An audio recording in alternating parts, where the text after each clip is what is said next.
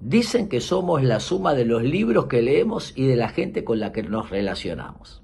Somos seres gregarios, sociales, andamos en manada. Lo más valioso que tenemos los seres humanos son las relaciones afectivas. Cultivar los vínculos es importante en este año para que estemos mejor y para que los demás estén mejor al estar con nosotros.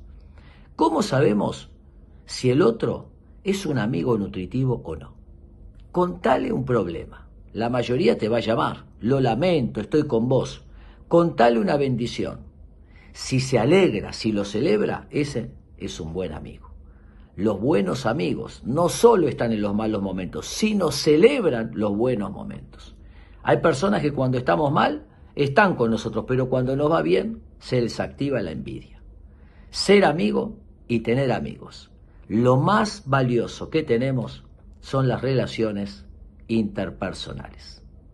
A cultivarlas en este año. Espero que les sirva.